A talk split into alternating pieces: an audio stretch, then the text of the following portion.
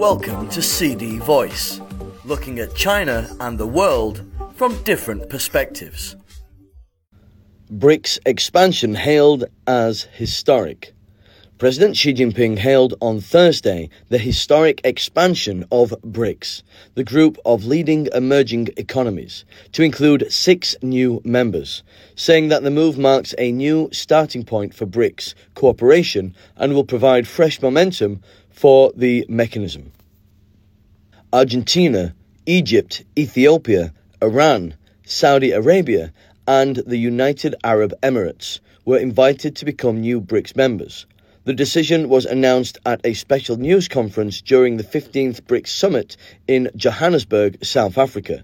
The membership will take effect on January 1st.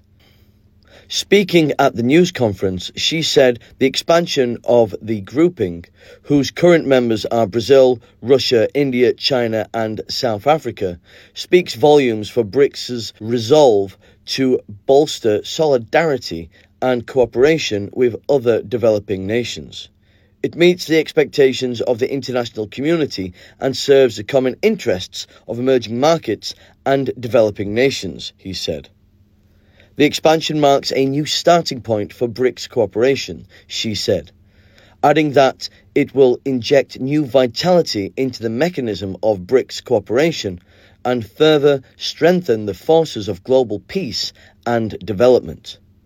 I believe that as long as we work together, there is great potential for BRICS cooperation, and the future of BRICS countries is promising.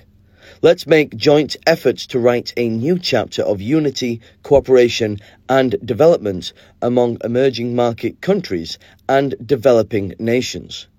Last year, BRICS started the expansion process during China's chairmanship of the group, and China has since been working with other BRICS members to advance the expansion process. A spokesperson for China's foreign ministry said on Thursday. Many emerging markets and developing countries have shown keen interest in joining BRICS, and more than 20 countries submitted their applications, which speaks volumes about the appeal of BRICS and the enthusiasm and aspiration of emerging markets and developing countries for cooperation, the spokesperson said. The five member countries have reached agreement on the guiding principles standards, criteria, and procedures for the BRICS expansion process. South African President Cyril Ramaphosa said at the news conference. We value the interest of other countries in building a partnership with BRICS. We have tasked our foreign ministers to further develop the BRICS partner country model and a list of prospective partner countries and report by the next summit, Ramaphosa said.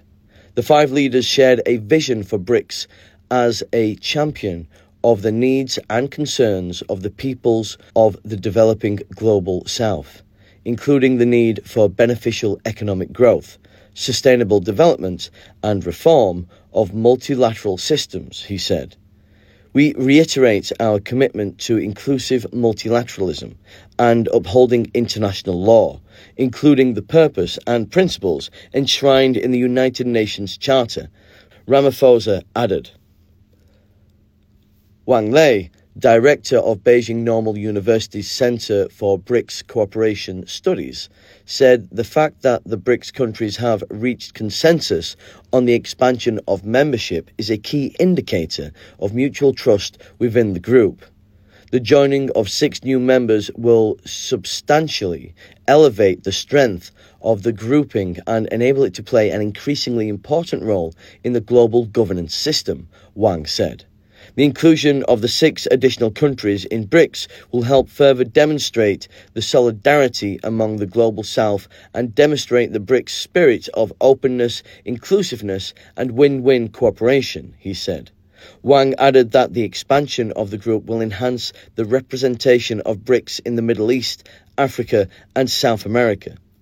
The rise in the global representation of the grouping will help build up solidarity among developing nations and effectively improve the influence in various regions, he said.